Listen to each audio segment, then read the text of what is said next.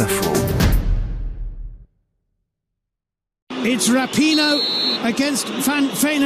Beaucoup de Français la découvrent l'été dernier. La Coupe du Monde féminine de foot est organisée en France et une joueuse, cheveux teints en violet, mène son équipe à la victoire. Megan Rapino. Quelques mois plus tard, l'attaquante décroche le ballon d'or féminin. Excellente sur le terrain, Rapino se fait également connaître au-delà du sport. Fervente militante LGBT, elle n'hésite pas à crier ce message après avoir éliminé la France en quart de finale du mondial.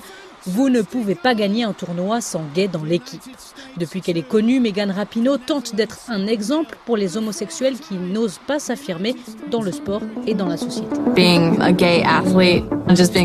Être une athlète gay, être une femme qui joue au foot et donner le meilleur de moi-même, c'est important. Cela donne aux jeunes un exemple, le modèle de quelqu'un qui s'assume et qui est reconnu en tant que tel.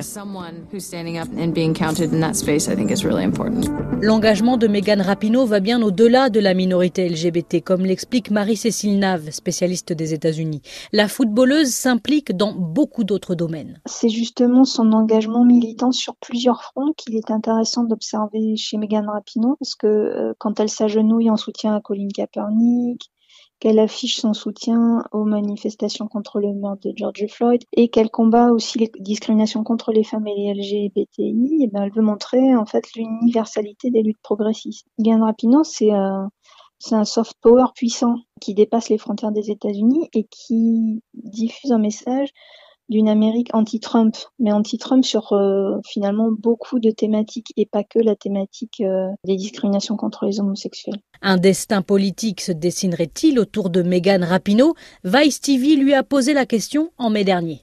Je ne ferme pas totalement la porte, mais ça semble dingue. Si je me lance, je veux la plus grosse fonction, présidente. Je choisirai ensuite des gens bien plus intelligents et beaucoup plus qualifiés que moi pour faire le travail comme il faut. Je ne suis absolument pas qualifiée pour quelque poste que ce soit au gouvernement, mais si cela arrive, je saurai m'entourer.